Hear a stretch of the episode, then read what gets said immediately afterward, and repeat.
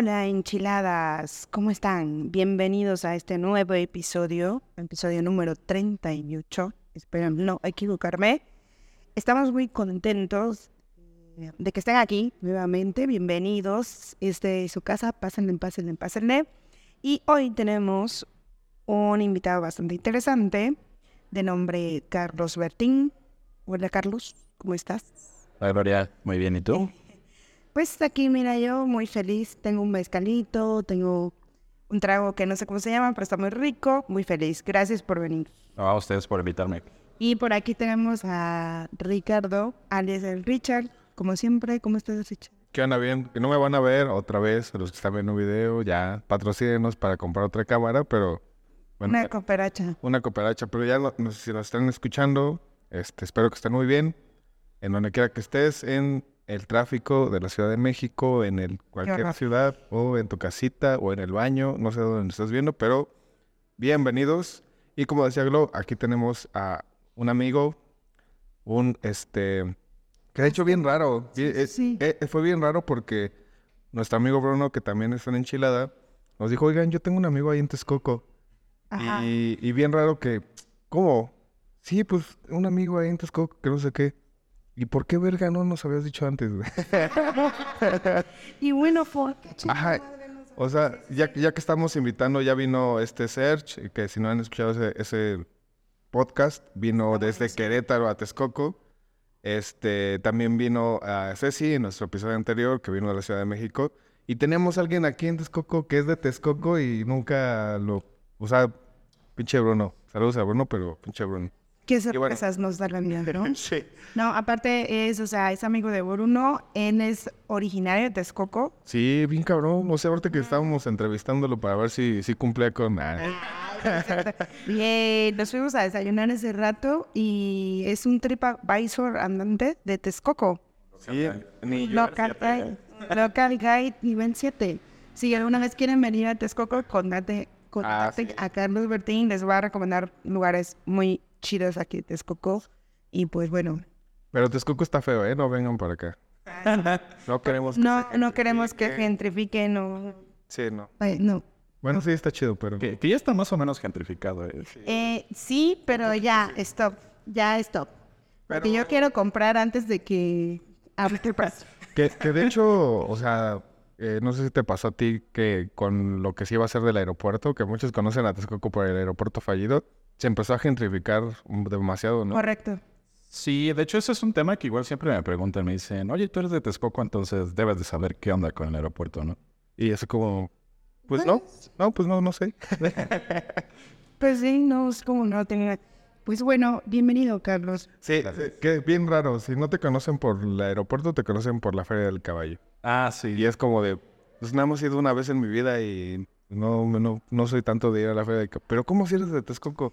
dato curioso de los texcoquenses, a algunos no les gusta la barbacoa, por ejemplo, que es otro, otro factor por el cual se conoce Texcoco. Y justo en la mañana íbamos a desayunar y le digo a Carlos, no, pues una barbacoa. Digo, yo no soy de Texcoco, vivo aquí me mama la barbacoa y un consomé me dijo, es que no me encanta la barbacoa. Ah, no manches, puñito hacia la Richard también es de Texcoco y no le gusta. O sea, no, es que no me guste, pero no es como que mi hit la barbacoa. O sea, como a muchos sí es su hit, mi hit no es la barbacoa, la verdad. No, y, y no sé, no sé qué pensar al respecto. Texcoco no se respete, ¿no? Ahí te va una, güey. El, el mango es de Veracruz y a ti no te gusta el mango, güey. El mango no es de Veracruz. Claro que sí, pero se da mucho en Veracruz. ¿Sí o no? Eso sí. Entonces, entonces. E- bueno, bueno, pero no venimos a hablar de, de mangos y de barbacoa ni de Texcoco. Pues sí, sí, exactamente. Pues bienvenido a Carlos. Qué, bueno que estés aquí. Ya es parte del club texcoqueño de Haití, sí, Chiladas. Entonces, este, pues bienvenido. Eh, pues quisiera eh, empezar el podcast así como que nos cuentes como casi todos nuestros invitados que nos, cueste, que nos cuentes tu background, este, dónde estudiaste, qué estudiaste, por qué decidiste eh, irte por el camino oscuro del IT. Y pues, a ver, échate tu introducción. Bueno, pues mi nombre completo es Carlos Bertín Cano Domínguez. Bertín es también mi nombre porque luego me preguntan mucho. Yo pensé que era tu apellido. Exactamente. Órale. Uy, no, de hecho, no sabía que había un hombre que es Bertín. Es como... Sí, suena apellido. Carlos Bertín. Ah, no. Domínguez. ¿Eres Cano también? Sí, tú igual. Oye, ¿tú no eres, conoces a Jorge Cano? No, no me suena. Sí, no todos los canos. Sí, o sea, ahí cometí eh, estupidez de pensar eso, la verdad. Bueno, pero digamos que mi nombre artístico es Carlos Cano. Ok. Ok, Carlos Cano.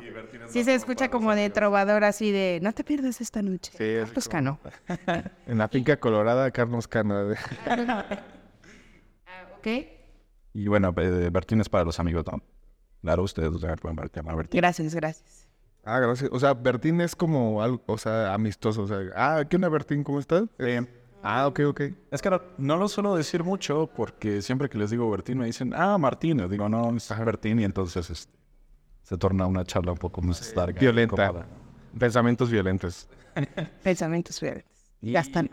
Bueno, yo de universidades estudié, de hecho ya en varias universidades, estuve tanto en la UNAM, el Politécnico como en la UAM. Y actualmente, pues, donde acabé fue en informática en la UNAM. Y me decidí venir a este mundo de la informática porque, eh, bueno, pequeña historia. eh, yo en mis años eh, pequeños, cuando tenía alrededor de 4 o 5 años, mi abuelo tenía una computadora de esas viejas. Era una Windows 95. Ay, no era tan vieja, güey. Ay, me acabo de sentir, me acabo de sentir el fierro, vía. ok, Windows 98 ya era antiguo, ok. A mí me tocó algo más, más viejo. Pero, pero es que sí tenemos tres años de diferencia. Y en esa época era bastante, güey. Sí. Bastante. Dato curioso, ¿cuántos años tienes? Tengo 28 años. Ok. 28 ani- añitos, iba a decirte. Ajá. Bueno, entonces una de las cosas que tenía esa computadora es que tenía varios videojuegos, entre los cuales encontraba Ok. Doom 1, eh, Epic, entre otros, y pues nos gustaba jugar mucho ese videojuego a mí, a mis hermanos y a mi primo. Entonces de ahí empezó como esa obsesión de siempre estar en la computadora. Eh, de hecho, de chiquito siempre las descomponía. eh, me acuerdo que una de mis primeras experiencias con eso fue que un día le puse contraseña al BIOS. Levante la mano aquí no dice, pero sí. Ok. Ya. Si van manejando, no levanten la mano. Y bueno, total que pues un día se desconfiguró, llamaron a un técnico y pues no se podía arreglar porque pues, el BIOS tenía contraseña, ¿no? Sí. De hecho, No te acordabas. de hecho- cuál era, obviamente, porque la. Sí. Re- recuerdo que la única manera de... y a lo mejor alguien me va a decir, ah, está bien pendejo. No, pero la única manera de resetear eso era literalmente darle una descarga e- Eléctrico. eléctrica para que se borrara la memoria del BIOS o algo así. Creo que le tenías que igual quitar la pila o algo así. Ajá, ándale eso. Más bien quitarle la pila. Eso, eso, eso. Pero bueno, esos fueron como mis primeros inicios con la computadora. Eh, después de ahí siempre yo quería tener una computadora mejor porque la que teníamos pues no era... Sí, claro. Bueno, antes de hecho pues las familias nomás tenían una computadora, ¿no? O sea, Por supuesto. quienes tenían más de una eran porque... Narcos. Pues todavía. ¿no?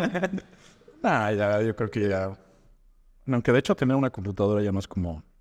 Sí, no, es como. eh, Se ha normalizado un poco más y se han abaratado un poco. Sí, pero ya no es como que tan esencial. He visto muchas personas que sobreviven nomás con... con el celular, de hecho. O sea, bueno, con un celular inteligente. realmente. Ya no es como que lo ocupen tanto. Y de hecho creo que eso a la nueva generación tal vez le pueda afectar, porque no, ya no convive tanto con las computadoras, ya no se acerca tanto a la terminal, cosas así. Deja tú que ya no convive con las computadoras, ya no. Ya no colgué con la gente, güey. Sí. Mi menor preocupación es que no convive con las computadoras. Ok, entonces ahí te comenzaste a interesar en este mundo y de ahí dijiste, estaría padre.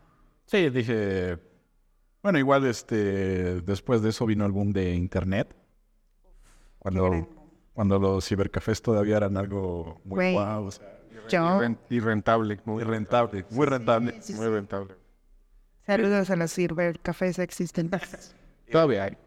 Y de hecho yo cuando tenía por ahí de 12 años dije, no, yo, yo de grande quiero tener un cibercafé. Suena como un, un, un muy buen negocio. Todos soñamos con eso, yo, yo también pensé eso.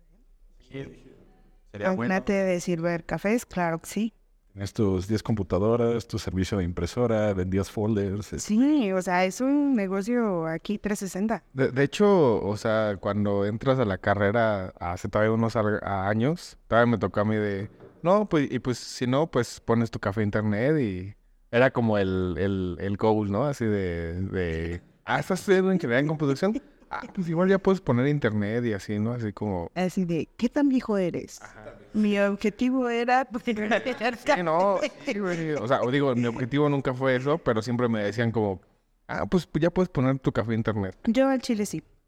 De hecho, era un objetivo muy noble. Después no sé cuándo se convirtió en meme de, ah, les enseñé el sistema, no vas a poner el cibercafé. Se, se transgiversó mucho ahí el, el asunto. Ok. Y después de esto, ¿cuál fue tu última universidad? Pregunta obligada, ¿estás titulado?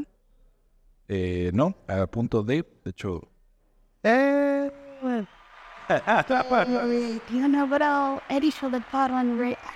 de hecho, este, es- creo- tengo muchos compañeros que la titulación es lo que les cuesta más. Sí, de no, es, es algo, es un mal muy de- de- de hecho, Glow se sorprendía de que, por ejemplo, nuestro crew antes, pues nadie estaba titulado, güey. Sí. Y lo era como, ¿cómo? ¿No están titulados? ¿Y cómo están ejerciendo aquí? Es que, Sáquense, pinches sin titular. Pero es como, co- pero es como, tú no me dejarás mentir, es como, no sé por qué esa cultura es más del centro de la, del país, güey. O sea, de las universidades del centro. Yo tengo muchos amigos que era normal que no estaban titulados, güey. Pero tú como vienes de provincia, de, de una universidad de provincia, creo que es obligatorio que te tengas que... Exacto.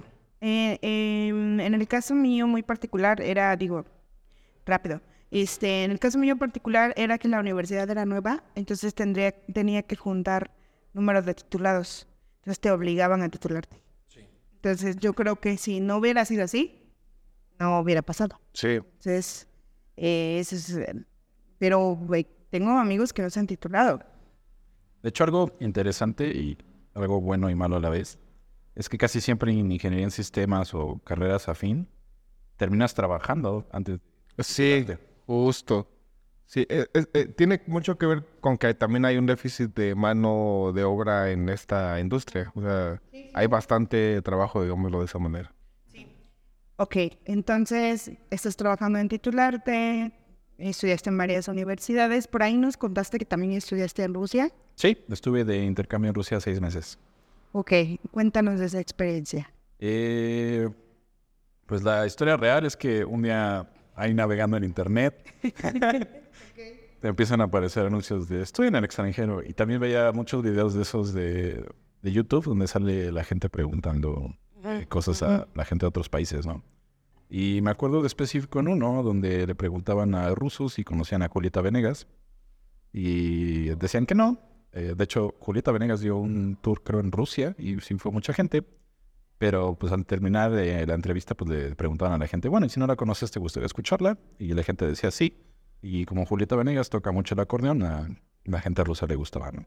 Sí, sí, sí. Resumen, por Julieta Venegas te fuiste a estudiar a Rusia. Sí, puede ser. Pero muchas otras cosas. Qué cabrón, güey, sí. No, pues es que, es que muchas veces es por algo muy específico. Sí, o sea, no tiene que ser así de, no, es que soñaba con ser el próximo, algo así súper guau, es, tomas decisiones por cosas bien particulares. Tomas decisiones por cosas particulares y en realidad también creo que no me la pensé mucho, pero creo que ha sido una de mis mejores experiencias y creo que también me ayudó mucho a llegar hasta donde estoy. Eh, de hecho, cuando me fui a intercambio yo no hablaba ruso. Eh, la única forma, digamos, oficial de la escuela era el inglés. Entonces ahí mejoré bastante mi inglés. Claro, Claro, sí, de bastante. por supuesto. Muy, y, y acabas de decir algo a donde estoy. Platícanos de el Carlos Bertín, Cano del presente. Ah, bueno, yo actualmente de- trabajo en servicios profesionales de Amazon Web Services. Eh, mi rol oficial es este Cloud Application Architect. Ok, Cloud Application Architect. ¿Cómo, ¿Cómo llegaste ahí? O sea, ¿qué sientes que son los puntos claves que tuviste que ejecutar para poder llegar ahí? ¿O también es válido decir, ah, no sé? Fue- sí, ¿cuál fue, ¿cuál fue como tu path así de carrera? Ah, primero estuve, por ejemplo, nos mencionabas así en el episodio anterior, que ella primero estuvo en una empresa que negreba, mu- que negre- negreba mucho a las personas y, y como este tipo de empresas que se me olvidó decirle, pero eh, digo, a mí no me tocó tanto así, sí me tocó algunas situaciones medio complicadas en algunas empresas, pero siento que tienes que aprender, o sea, tienes que pasar por ese tipo de situaciones para llegar a un punto en donde, como ahorita, ¿no? Ya me siento un poco más, este, confiado de mi trabajo y, o sea, como que siento que son experiencias que si bien no son buenas, tienes que pasar para llegar, ¿no? ¿Cómo, cómo tuviste alguna experiencia así o cómo fue tu, tu carrera, digámoslo de esa manera? Ah, pues de hecho fue interesante. O sea, regresando de Rusia, en Rusia tomé un curso de Udacity. No, Udacity. Creo que se llamaba así. Eh, Uda- Udacity, ah, sí, sí, sí, Ajá. sí, sí, Era de desarrollo en Android. sí, sí, cierto. Pues en ese tiempo yo me enfoqué en hacer este, aplicaciones para Android, ¿no? La verdad es que me gustaba mucho ser como el frontend de Android y también el Ujú. backend. A mí me... Ah, qué chido. Ajá, y de hecho yo yo ya me consideraba que ese iba a ser como mi camino profesional. Ajá. Y después de ahí empecé a tomar, me metí a un internship en HCBC, que era un banco que estaba en Toluca. Ahí tenían, este, digamos que toda la planta tecnológica. Órale. Saludos al- a, la bandita de HCBC. Saludos, patrocinador. Ya, ya perdónenme la deuda, por favor. Ah. Y bueno, realmente, pues ahí hice mis entrevistas, les gustó mi perfil y pasé. Y bueno, con la que yo llegué ahí, que era mi jefa, me dice, ah, bueno, qué bueno que tú tienes este experiencia en Android, pero te vamos a meter a- al desarrollo en Amazon Web Services. Ok. ¿Ese qué año fue? Se fue 2016, 2017, creo que no me... ¿Sí me digo todavía? Sí. Ah, ok. Entonces, este, me dijo, tú vas a meterte a lo de AWS y pues ve aprendiendo, ¿no? Yo en ese tiempo, la verdad es que no tenía muy bien, eh, no tenía demasiado conocimiento en ese tema de servidores. Sabía que iba, el AWS iba por un tema ahí de servidores, pero pues yo la verdad es que venía como con un background muy developer. Y de hecho es algo que me di cuenta de que cuando tú sales de la universidad, realmente no te enseñan mucho Del mundo real. del mundo real. O sea, te dicen, tú debes de aprender a programar en algún lenguaje, escoge el lenguaje que quieras. Generalmente, en mi experiencia siempre es Java o C. Uy, sí. No manches, Java. Yo creo que. No, no sé por qué tanto Java, la verdad. Pero fíjate que yo no me quejo de Java, ¿eh? No, donde yo me siento, donde en mi universidad nos orillaban a estudiar, digo, nos orillaban. este, saludos, mi querida alma mater, la Universidad Tecnológica del Centro de Veracruz, se les recomiendo. Este, eh, como tenían convenio con Microsoft, él ponía los laboratorios y todo, entonces hacíamos todo respecto a punto. Punto net. Ujú. Sí, no, Entonces, de este lado es mucho Java, así, demasiado. Eh, pero la verdad yo no lo veo mal, porque si conoces fundamentos de programación que muchos... Sí, toda la programación orientada a objetos yo la aprendí con. Java. Y en .NET, o sea, yo salí aprendiendo .NET en los últimos años de la universidad.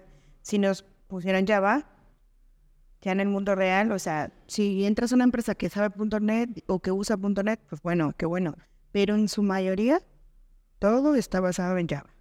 Es correcto. Pe- Pero es que es una parte de, es que también es lo que yo pienso a veces, es como que está segmentado porque generalmente la- las empresas que ocupan Java son empresas muy grandes. Eh, la verdad, o sea, es, es- eso es neta. Y empresas más, más de los 2000, 10 para acá, ocupan tecnologías más Muy enterprise, ¿no? eh, es muy, es muy enterprise. O sea, .NET y Java es muy enterprise. Y ya este, tecnologías como Node y que ya también no se ocupan en, en empresas enterprise. Este, pero en startups y cosas así, ocupan tecnologías y frameworks más nuevos de este lado. Que, que pues al final se basaron mucho en, en Java, ¿no? Pero bueno. No, Entonces tú pensaste, bueno, pues ya me voy a dedicar a desarrollar aplicaciones Android, pero llegaste al trabajo y te dijeron, pues muy padre y todo, pero vas a trabajar como el meme así de muy chido. muy chido y todo, pero yo no puedo andar con un güey que hace hambre. Sí, De vas- cambiar, de cambiar, así que te forzaron. Eh, como muchas personas nos pasa cuando iniciamos, te dicen una cosa y terminas en el lugar menos desesperado. Sí, la verdad es que cuando empecé yo no tenía mucha idea de los servidores, ¿no? O sea, era lo que te digo, volviendo al tema de la universidad, pues te dicen aquí, aquí está tú como programas, estas son tus aplicaciones y de algún momento mágico a otro o de alguna forma, pues las vas a poner en internet, ¿no? Pero eso ya no te lo enseñan. Claro. A menos que tomes como alguna especialidad o clases extra, pero... O seas curioso.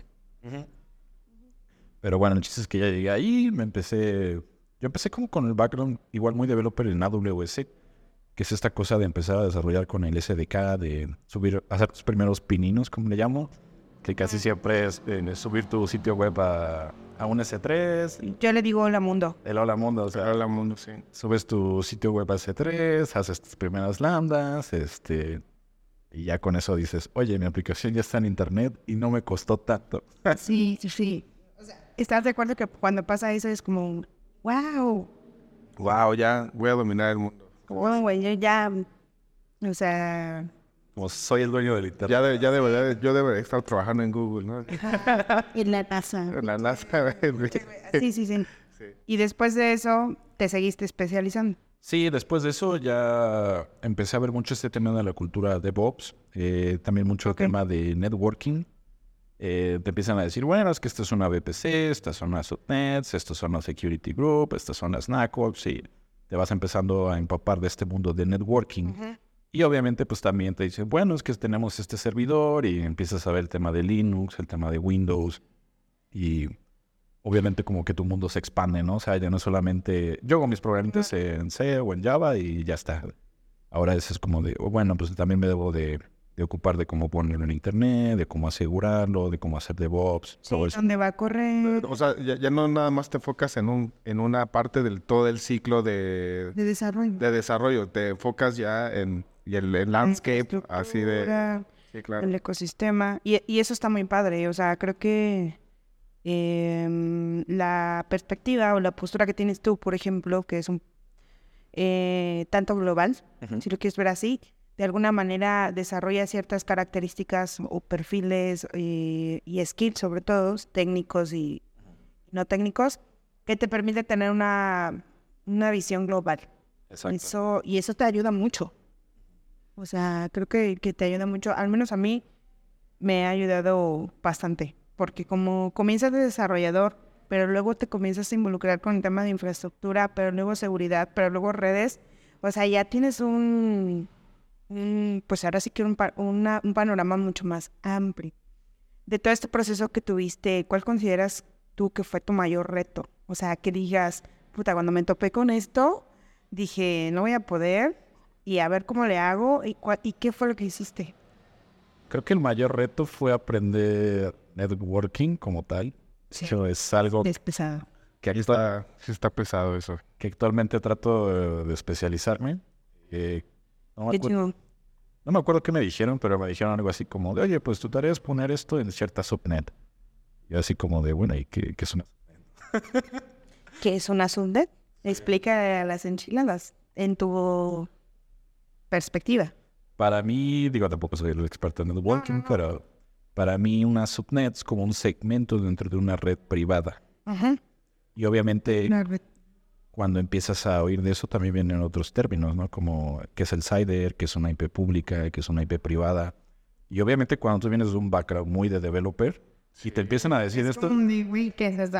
ajá, o sea, es como de, oye, y esto nunca me lo enseñaron, ¿no? O sea, ¿con qué se come?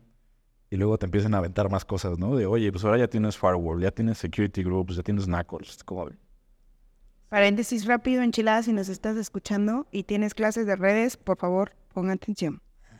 Te va a ayudar mucho.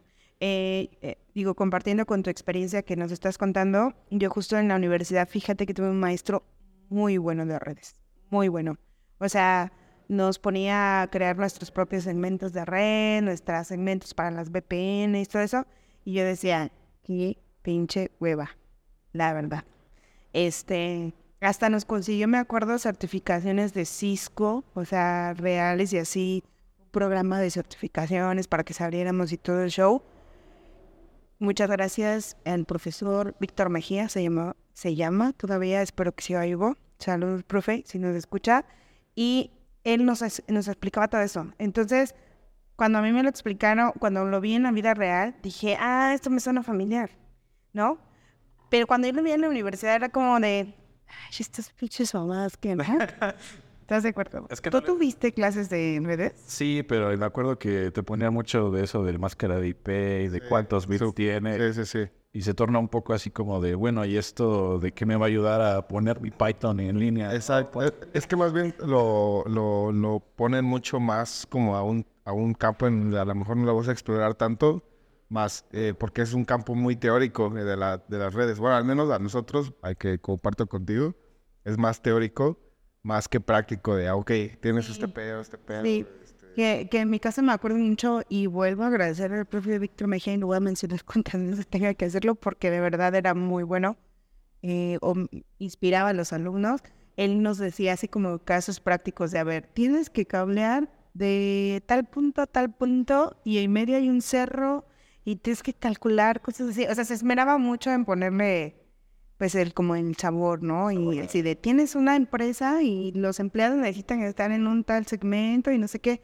De verdad agradezco mucho a los profesores que tienen vocación. Ese es el tema, ¿no? Entonces, tu mayor reto fue redes. Fue redes, porque todavía veniendo del background developer, aprendí muy bien eso del DevOps, también en la infraestructura como código. No se me hicieron peculiarmente difíciles, pero el tema de redes era, Es, era mi punto débil. entonces, enchiladas, Que, que creo que o sea, ahora, pues. ahora que lo estás diciendo, la verdad es que yo tengo un background muy parecido al tuyo, que era desarrollador, no tanto de Android, pero de un buen de cosas. También hice algunas aplicaciones.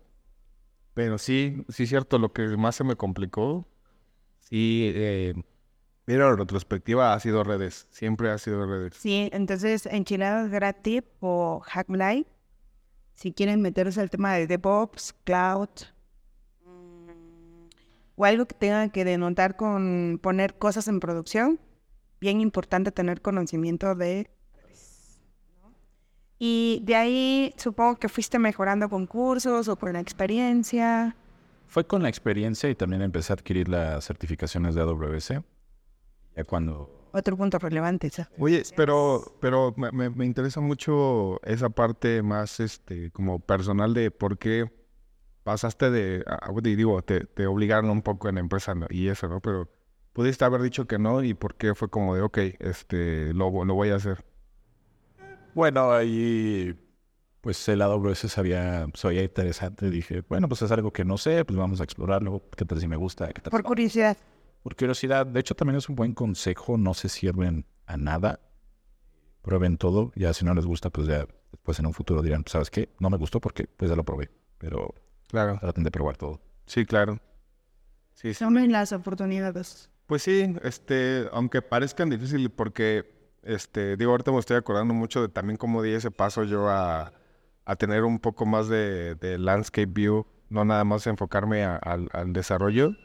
Este, sí, sí es, sí es, sí es pesado, o sea, sí, sí, este, sí es un paso difícil de, de llevar. Tomar, ¿no? Ok. Y entonces comenzaste a especializarte en AWS y demás, pero supongo que no en AWS, no trabajando en AWS. No, trabajaba todavía en, bueno, o sea, en HCBC y pues ahí hacíamos varias aplicaciones, este, teníamos eh, procesos y demás. ¿Y de HCBC brincaste a AWS o todavía hubo como otros?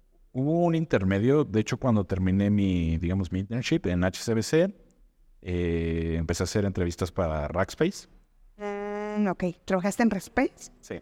Ah, y conociste a Bruno, supongo. Sí, de hecho, Bruno fue, del, fue la persona que me entrevistó y después se volvió mi compañero de No trabajo. manches, De hecho, curioso. sí, me acuerdo que cuando entré, volviendo a este tema del developer, todos los, toda la gente que estaba en Rackspace traía un background como muy de sysadmin, muy redes. Ajá, Entonces me acuerdo que siempre Bruno y demás gente me estaban diciendo, no, pues es que es... pinche desarrollador, pinche Bruno, ¿eh? Fulerillo. Sí. No, pero la verdad es que Cierto. me enseñó bastante ese, ese Bruno y también aprendí bastante de todos ahí. Sí, eh, no sé si conoces a Álvaro Soto. Él también trabajaba en Rackspace, digo, no es necesario, pero curioso que, mm, o sea, qué chico es el mundo, que, o sea, conoces a Bruno en Rackspace y demás, vives en Texcoco, como que muchas cosas, ¿no? Sí, de hecho siempre tenemos un dicho que la comunidad de TI es muy, muy chiquita. Sí, Eh, hay como buen consejo igual, siempre llévense bien con todos porque nunca sabes quién puede ser tu próximo compañero o tu próximo. o tu próximo jefe, que es incluso peor. Exacto. Em, yo creo que el consejo ahí que les podría dar a las enchiladas es, eso sí, nunca dejen que nadie les falte el respeto, por supuesto. Tampoco sean irrespetuosos con los demás. Y, o sea, defiende tus creencias y todo, pero desde un punto bastante objetivo.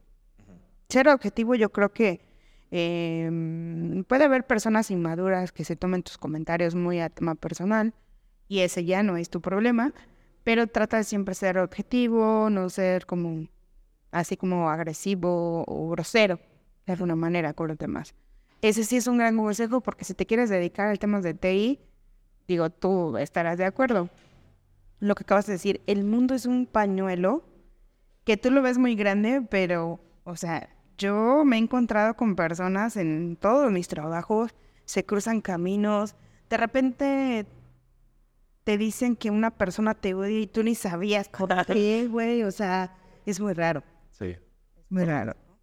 Ok, entonces de ahí de HCBC brincaste a Rackspace. Rackspace. ¿Y en Rackspace cuánto tiempo duraste? Estuve dos años. Ahí mi título era Bill Engineer. Bueno, oficialmente era DevOps Engineer. Ok, Y pues básicamente ya hacíamos ya total despliegues en AWS. ok, seguiste el camino de AWS. Sí, ya digo, ya me había enfocado eso. Dije, esto me gusta. Me gusta de hecho demasiado el tema de DevOps. Ujú. Eh, también ahí aprendí un poquito más el tema de networking, ya me fui empapando más. De hecho, uno de los objetivos que me puse, y eso, digo, sí me da como mucho orgullo contarlo, yo desde que salí de HCBC dije, no, ¿sabes qué? Networking es mi debilidad, hay que empezar a trabajar en eso, porque Qué bueno. cuando a mí no me gusta el no entender cosas. Entonces, si algo es un problema, entiéndelo, trata de razonarlo de manera muy simple, trata de hacer analogías con bolitas y palitos, algo así Ujú. para que lo entiendas bien y también tú ya lo puedas explicar después. Porque cuando alguien no, no sabe algo o no sabe mucho del tema, se nota bastante. Tal cual. Eh, yo me acuerdo que alguien nos decía, y no recuerdo quién, pero a mí se me quedó muy grabado, tienes que entender las cosas tanto como para explicárselo a tu abuelita. Exactamente. Tu abuelita le explicas y lo puede entender, es como, lo logré. Es buena, es, es un parámetro bastante burdo, pero así dicen. Eh, fíjate que acabas de decir algo que a lo mejor coincide con el episodio pasado y es, yo me puse un objetivo. Eh, entonces creo que un consejo que yo podría, más bien algo que estoy tomando para mí a nivel personal y también que creo que es algo que les puede ayudar a, a los que nos escuchan es, ponte un objetivo. O sea, puede ser grande, pequeño, eh, de la medida que tú quieras, pero póntelo para que trabajes y, y- sientas que vas eh, logrando cosas, ¿no? Porque al final somos personas y tener esa... mm, La pirámide de Maslow tiene un apartado que es de autorrealización y todo este tema, y, y es algo que te va llenando, ¿no? Entonces, ponte un objetivo. Tú dijiste, te- me- soy bueno en redes, voy a ponerme el objetivo de aprender un poco más, ¿no? Sí. Y de hecho, eh, también a mí me gusta mucho ese approach que, que empecé a tener. eh, de hecho, también, digo, me gustan mucho los, los de Jordan Peterson. Él dice algo así como de, investiga qué es lo que te hace sentir incómodo. Ok. Y entonces, si ya sabes qué cosas ya tienes identificadas que te hacen sentir incómodo, empiezas a trabajar. Eh. Por ejemplo, hace rato platicábamos, ¿no? De, oye, a mí no me gusta dar pláticas porque me pongo muy nervioso. Ah, bueno, pues entonces tienes un área de oportunidad, ¿no? Claro. Claro. Sí, o sea, como eh, eh, había una frase, no me acuerdo muy bien, que es como en la incomodidad está el, o sea, como el crecimiento, no sé, como que lo que te hace sentir incómodo es lo que tienes que, o sea, lo tienes bien claro de, para trabajar, ¿no? Que, que es justamente lo que, y, y qué chido que, que, que sea como esa, como que tengas esa visión, o sea, como que sí, sí, también concuerdo contigo que justamente ese tipo de, de, de pensamiento ha sido lo que me ha hecho también Escalar. escalar un poquito en la... Es bueno. Y, y creo que es algo muy bueno porque muchas personas seguramente se han de sentir identificadas con el hecho de que hay algo que te hace sentir incómodo. Llegó la tira. Que hay algo que te hace sentir incómodo y más bien a veces lo puedes tomar como que, ay, yo soy malo en esto. Este, ay, soy, soy, o sea, pensar cosas como no positivas o que no sean de ayuda más bien, este, y verlo desde ese punto de vista te ayuda como a decir, ah, ok, tengo una oportunidad, ¿no? Entonces, la neta, eso está, está muy chido, qué, qué chido. Y entonces de Rackspace supongo que te fuiste a AWS. Sí, de hecho ya, bueno, antes de pandemia igual hubo varias contrataciones en AWS. Eh, dije, bueno, pues esta, este perfil que vi aquí me gustó bastante. He trabajado con AWS, pues qué mejor que pertenecer ya. Que AWS, claro. o sea, el sentido común también ahí ayudó mucho, ¿no? Sí, de hecho vamos a lo mismo, ¿no? De las cosas que, que aunque te parezcan muy grandes o difíciles de alcanzar. Claro. Aparte te gustaba. Sí, bastante. Entonces, creo que eso es importante, ¿no? O sea, ¿te gustó? En tu caso particular, o sea, comenzaste en eso, te fuiste especializando y no lo dejaste, me trabajaste en tus áreas de oportunidad. Entonces, al final terminaste en AWS. Sí. De hecho, algo importante, de hecho es una plática que tuve igual con el buen Bruno, es que para saber bien de AWS, algo que no muchos te dicen es que no todo es AWS. ¿Y a qué voy? Pues, porque suena tan... Sí, tan trivial, ¿no? Tan trivial. Es porque, bueno, AWS finalmente que son eh, servidores, son redes, es DevOps, es este, arquitectura. Cloud computing. O sea, obviamente cuando empiezas en este mundo, tienes que empezar a ver de Linux, este, también un poco de lenguajes de programación, Claro. automatizar cosas. Ahí es donde digo, pues no todo en AWS es AWS. Claro. Eh, que es más bien como tienes que tener sentido de las bases. Exacto. de las bases, que, que para mí es lo más importante, creo. O sea, si tú quieres eh, tomar un camino, no precisamente tienes que ser el experto, pero sí tienes que tener conocimiento de las bases, ¿no? Por ejemplo, si te dices, no, eh, es que a mí me gustaría eh, trabajar en alguno de los hyperscalers que existe o las nubes públicas, tienes que entender cómo funciona el cloud público, ¿no? O sea, eh, el cloud en general. O sea, el cloud en general. Y eso involucra lo que acabas de decir. Redes, storage, eh, cómputo, administración, monitoreo. O sea, varios factores.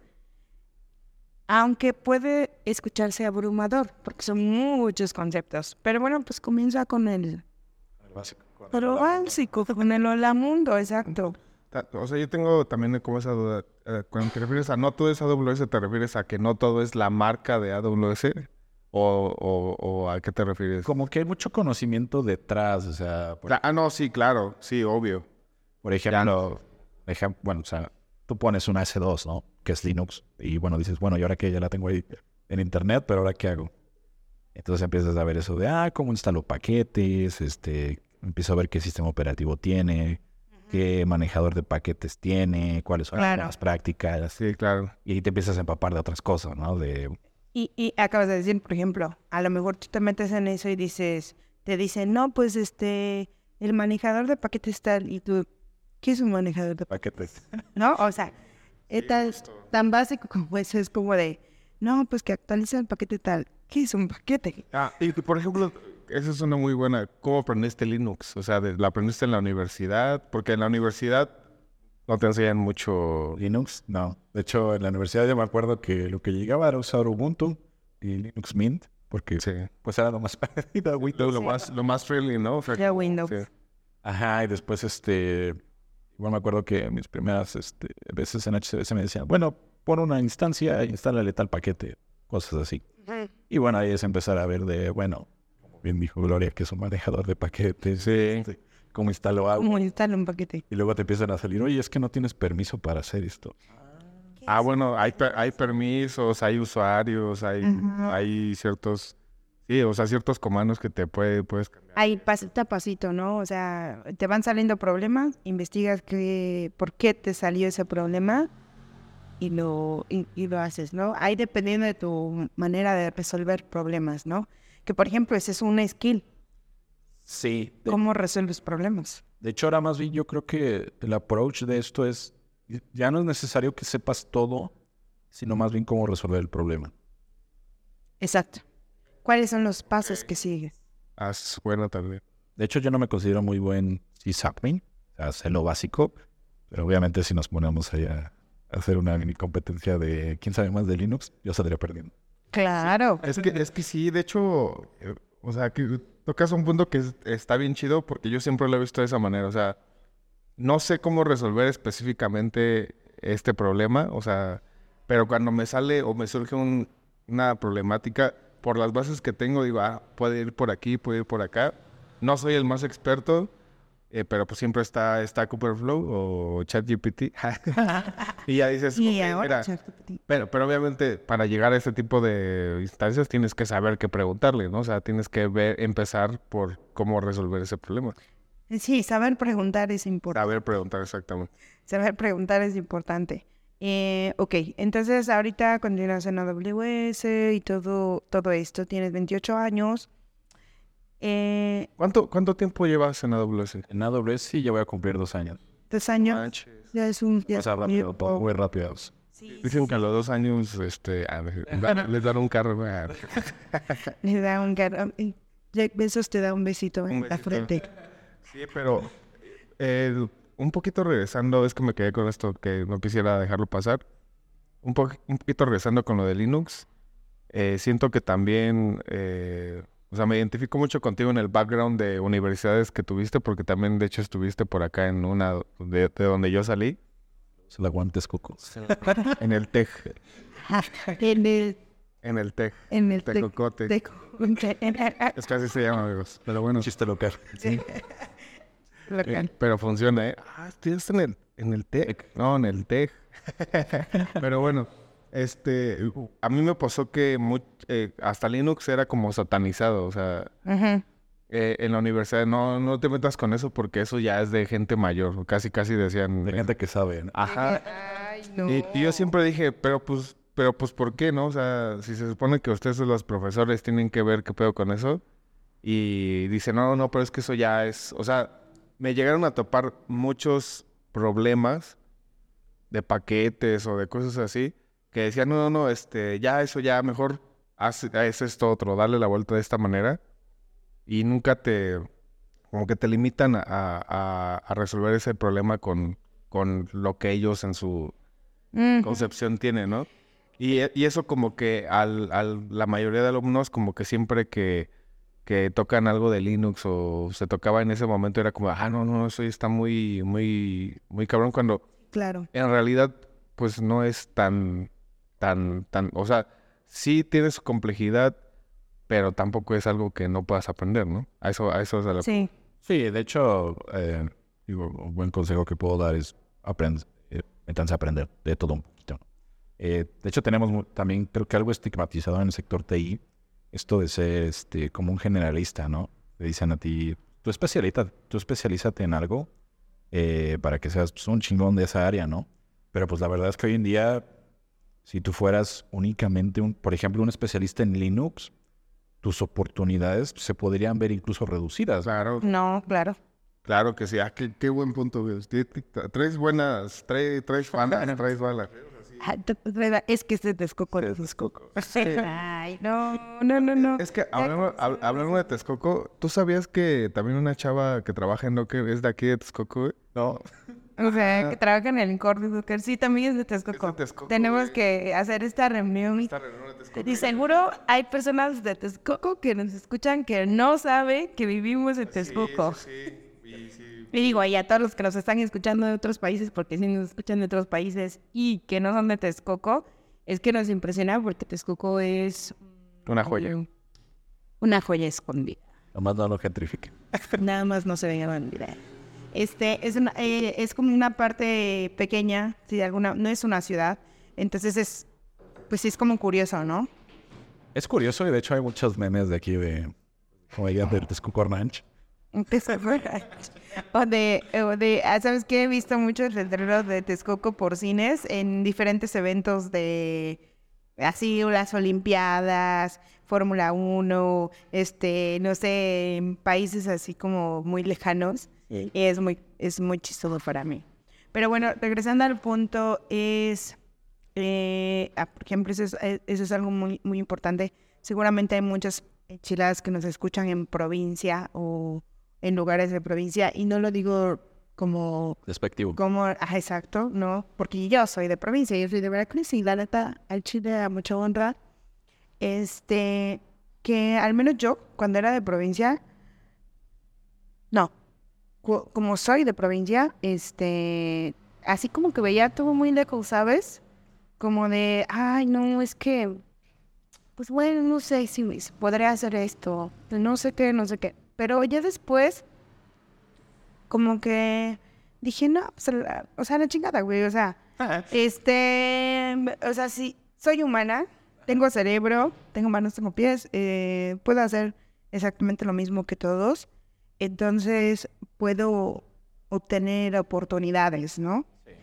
Tú que a lo mejor, tú que ah, vives un, pues a una hora, por así decirlo, de una de las ciudades más grandes del mundo, este, ¿Te sentías diferente respecto a eso con más oportunidades o sentías el mismo sentimiento?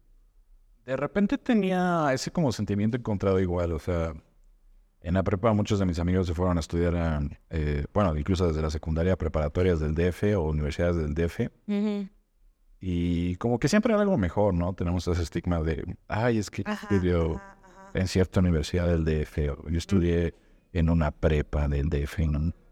Y pues, o sea, tal vez tengan poquito mejor de infraestructura, algunos mejores profesores, pero realmente en mi experiencia 80% de lo que aprendes durante la prepa o la universidad ya depende totalmente de ti mismo. Acabas de dar un buen punto. O sea, me queda claro que probablemente hay niveles de educación. Eso me queda clarísimo, ¿no? Este, pero al final no te limita a superarte a ti mismo. Sí, menos ya ahorita en esta época actual, ¿no? O sea, Sí. Actualmente igual siento que ya todo está como al alcance de la mano. Sí, o sea, por ejemplo, em, una vez en mis trips, que luego suelo tener, eh, escuchaba a un filósofo que se llama Andrés Escotado, ¿sí? y decía que ahorita tenemos YouTube, por ejemplo, ¿no? Y decía, es la base de conocimientos más grande que existe. O sea, encuentras tutoriales desde A a Z de lo que gustes un motor, cómo arreglar un motor, cómo este, hacer esto, cómo hacer el otro. Si es verdad que lo que nos hace falta es material para educarnos y todo esto, eh, ¿por qué no tomamos esos recursos, no?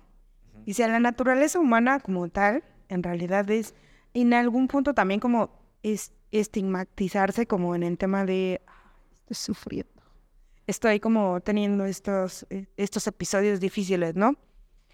Pero hoy en día, con todo lo que tenemos, realmente sí tenemos alcance a capacitarnos en muchas cosas, por lo menos al comenzar a iniciar en, no especializarte, Pero puedes iniciar. pero pues iniciar, ¿no? O sea, yo qué sé, ¿no? Por ejemplo, en mi caso muy personal, a mí me encanta la, la o sea, aunque no se vea, digo, me encanta la moda. O sea, me gusta mucho el tema de, y, y digo, no es algo técnico ni nada, pero mm, se me hace muy curioso cómo, eh, cómo la ropa puede ser como un detalle muy, muy bonito en, en las personas y cómo la curiosidad y el arte que hay detrás y hacer tus propias prendas y demás.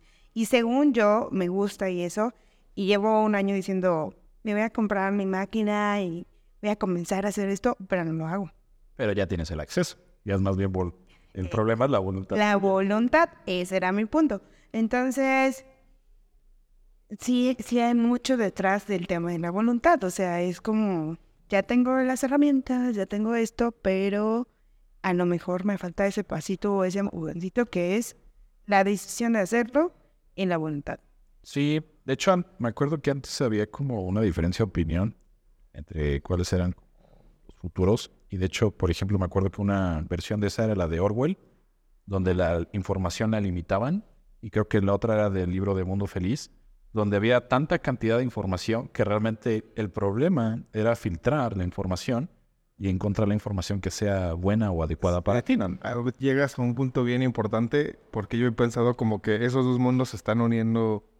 O sea, como que hay una cantidad inmensa de información, pero también la información más relevante y más importante la están censurando, güey, y como que hay cierto... O sea, como que están combinando esos dos mundos que decía, que, que digo, güey, ¿qué pedo? O sea, si se supone que estamos viviendo en el mundo donde más hay información, pero también hay mucha desinformación, güey, o sea... manipulación. Manipulación. Más que nada como que te abochornan de cosas, ¿no? O sea, por ejemplo, si tú tuvieras un día libre para estar en internet, mucha gente lo que haría sería ver memes o videos todo el día. Claro, claro. Y de hecho es lo Sí. que muchas veces Pero- pasa, ¿no? Sí, Si vemos, Sí. El, si vemos el historial de cada uno, cuánto de tu tiempo realmente... Primera chamba. Otra vez, o sea, sí. Que, que, es- que sí, eso está, está bien interesante. Y por ejemplo, eh, ¿no, ¿no te ha pasado que tú trabajando en este mundo de, la- de IT, que, que sabes cómo funciona todo esto pues, en las entrañas, no te, no te- no dices, chale, o sea, como que yo, yo estoy contribuyendo a esto o algo así? ¿No te ha dado ese bajón? O sea, porque es un bajón nada más. De repente, ¿no? O sea, digo, no es como que yo haga, que trabaje, por ejemplo, en TikTok y sé que mi objetivo final es este, hacer que la gente me consuma más, ¿no? Claro. Pero algo que sí me pasa es como que digo, oye, pues ya trabajé de 9 a 6 en la computadora. Y mis hobbies, ¿cuáles son? Pues son jugar videojuegos y hacer otro tipo de cosas, ¿no? Pero pues mucho de eso, pues también le tienes que dedicar tiempo en la computadora.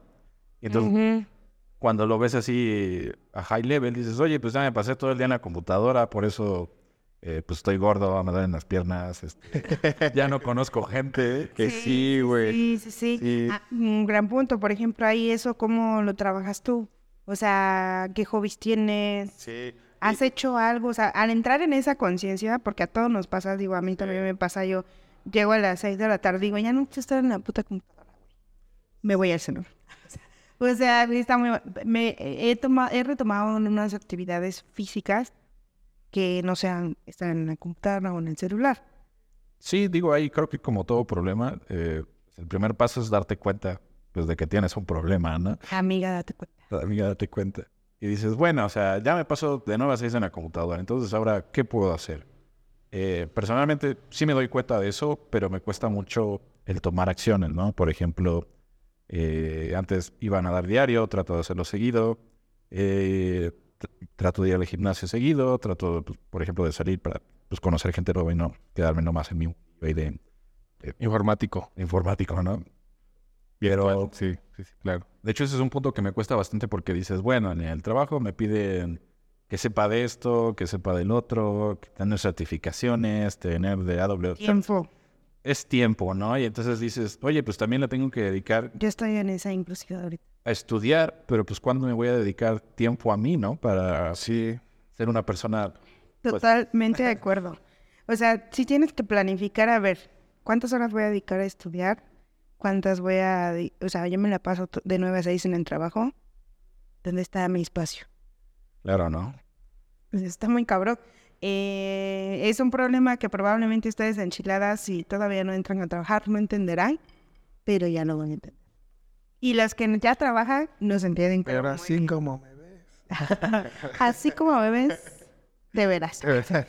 Y peor aún la gente que, que, por ejemplo, vive en el estado y trabaja en el DF, ¿no? Uy, no mames, eso es la perdición, güey. Es la per- se te va media vida en Oye. transporte, güey. No, yo sí tengo que ir a la ciudad eh, por lo menos dos Pero no vas veces. todos los días. Sí, por lo menos dos veces. Y aún así siento mi vida. Güey, eh, a mí me tocó esa, esa etapa muy, o sea, un joven, todavía estoy joven, pero me tocó esa etapa cuando mis compañeros y se iban de peda y así, pero ya yo, yo ya trabajaba. Entonces era tener ese espíritu de, sí, ahorita voy a llegar a Texcoco y este, va a haber una fiesta, así. Llegaba a la fiesta, güey, y me quedaba dormido, güey. Ah, sí. O sea, porque estás tan cansado de que, o sí lo quieres hacer, pero ya la energía no te da, de que te despiertas a las 5 para llegar a las 9 a tu trabajo y dices, verga, o sea, está, está perro. Sí, también diste en otro punto que, pues, o sea, ya, ya para ir concluyendo, amigos, porque ya se nos está acabando la, la luz, las cámaras y todo, este, pues ahorita, por ejemplo, ya mencionaste algo de tus hobbies, ahorita qué objetivos tienes para, para ti y para tu trabajo, digámoslo de esta manera? Personalmente, bueno, de hecho, desde hace mucho tiempo yo me puse la meta de conseguir la certificación de AWS, la de Networking Specialty. Órale, qué chingón, güey. La, la estoy trabajando porque para mí es como la certificación más difícil. Eh, la verdad es que mucha gente que he conocido la pasa hasta la segunda vez. Eh, también me interesa, por ejemplo, aprender más de Kubernetes, esto de inteligencia artificial, que está como pegando bastante. De hecho, eso de la inteligencia artificial, más bien me concentro en ser un buen usuario, porque ahorita ya cambiar más. Sí, sí está cabrón. Eh, Bueno, que es, que es mucho de lo que te decía, ¿no? Pero, pero sí, sí, sí, sí. Sí, pe- personalmente, bueno, profesionalmente traigo esos objetivos y personalmente, y digo, va a sonar muy simple, pero con que yo vaya cinco veces a la semana al gimnasio o a natación ya me daría vez de vida. No, qué bueno. Qué chido, güey. Qué chido, o sea, eh, por tu salud, sobre todo. Yo, o sea, es lo que digo, ¿no? Más que nada por salud. Sí, más que nada. Digo, porque ahorita, pues, o sea, tal vez te dé hueva, pero pues en unos 10, 20 años, pues lo vas a agradecer bastante, ¿no? Te digo que andas bien filoso, güey. Sí, sí, sí, la neta sí, sí es cierto. años, qué, buena, es cierto. qué buena mentalidad. La neta sí, güey, qué chingón. Y ahorita alguien nos está escuchando así bien pedo con sus palabras, ¿no? No, saludos, amigo, no tienen nada de malo, pero... Pero haz algo por ti, güey. Eh, Es por ti nada más. Sí, o sea, más allá, yo, yo lo comencé a tomar más de como un tema estético, es justo lo que acabas de decir. Sí, digo, también me pasó, ahorita que estábamos hablando de las sillas de Herman Miller y demás, yo siempre he tenido problemas de espalda, o sea, güey, súper seguido al fisioterapeuta. Güey, no mames. Así, eres como de mi mismo animal espiritual. En, en exclusiva, Richard encuentra a su animal espiritual. De hecho, lo que yo digo es, yo soy una persona de edad mental de 40 en un cuerpo de 28. Que eso está chido, güey. Es, una, es una buena combinación. Es una buena combinación, güey. Pero bueno, amigos, este, ya para ir concluyendo, no sé si quieras agregar algo más, güey. La verdad, está muy chida la plática. Y seguro vamos a tener otro episodio. Sí, no, de- o sea, de hecho, güey, pues ya, si vives aquí en Texcoco y todo, pues obviamente, este... Vamos a tener el de el exclusivo con Carlos Cano. Sí, güey, no, ya, ya vas a ser parte de, de- de esta comunidad que es Enchiladas. Ya eres parte, güey, de hecho. Gracias. Pero no sé si quieras agregar algo para ir concluyendo. Así que digas, me gustaría morirme y dejarle esto a la humanidad. No, pues más que nada, como ciertas recomendaciones, pues lo que platicamos, ¿no? Hagan ejercicio, no le teman nunca hacer nunca nada. El mundo ya es más pequeño y accesible de lo que pensamos. Eh, por ejemplo, me queda mucho eh, que cuando llegaron los conquistadores aquí a México, para ellos el ir a Mongolia ya era así como, tipo, lo tomó así, como de, güey, si tú vas a Mongolia ya estás así casi casi en otro pinche planeta, ¿no? Ahora, por ejemplo, si yo te pregunto, bueno, ¿qué tendrías que hacer para ir a Mongolia? Dices, ah, pues bueno, pues nomás es ir a, no sé, de aquí a Estambul y en Estambul tomar otro vuelo y estoy allá. A lo que voy es que hay que aprovechar las ventajas que el mundo moderno nos da. Tenemos este, facilidad de hacer muchas cosas, de mucho conocimiento. Lo que hace falta ya es, este, ¿cómo dirían? Ponerle tantita voluntad. Sí, sí, sí. Oye, me acordé, me acabo de acordar, tú eres, este, me dijiste algo para el tema de certificaciones en AWS. Ah, sí. Eh, de hecho, cuando tú haces tus... Ya sacan los, los vouchers, ya sacan los vouchers. Cuando, Sacos vouchers. Cuando tú haces tu certificación de AWS, al final viene una opción que dice, ¿te gustaría ser par- te gustaría ser SME? SME significa Subject Matter Expert y significa que eh, puedes contribuir a los exámenes de certificación haciendo preguntas. Es un, es un programa público de AWS y también los invito bastante a participar en él. La verdad es que, que aprendes bastante. Ok.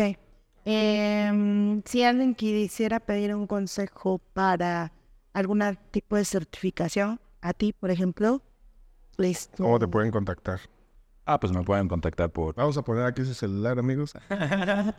Pues estoy siempre abierto en el LinkedIn, nomás pongan un mensaje porque de repente te hablan como muchos... este, Sí, muchos reclutadores.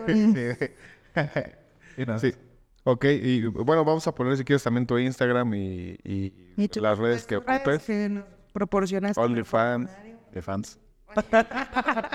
Y pues, pues nada, este, muchas gracias, Carlos. Carlos, Gracias por invitarme. Y este, qué chingón, güey, que, que encontramos otra enchilada por acá. De hecho, tenemos pendiente con Eva. Estaría chido una. un episodio que también es de aquí de Texcoco. Entonces, pues muchas gracias amigos. Nos vamos despidiendo porque ya se nos anda acabando tanto la pila de cámaras como pila de la luz y todo. Y, Y en nuestra pila mismo. y en nuestra pila un poquito. Entonces, pues muchas gracias. Muchas gracias Carlos por, por estar aquí. y pues nos vemos enchiladas. Que estén muy bien. Recuerden, esto no son enchiladas. Esto no son enchiladas.